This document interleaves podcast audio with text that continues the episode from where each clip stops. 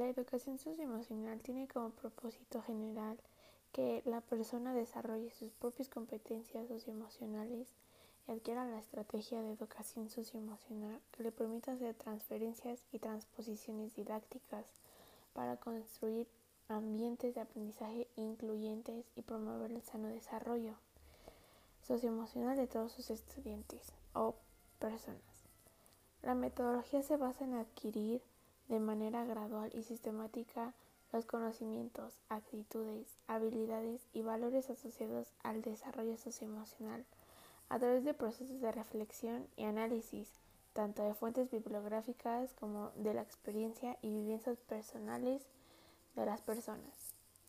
Se, se fomentará la aplicación de estrategias de desarrollo socioemocional fundamentadas en evidencia científica a fin de que las personas los puedan aplicar en su vida personal y académica.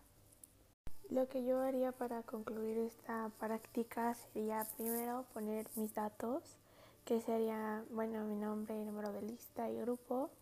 Luego pondría el título, que sería proyecto de vida.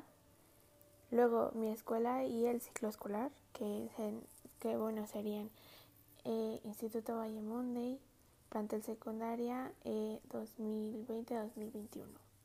Luego pondría pues una imagen de sacada de internet que tenga que ver sobre la educación socioemocional.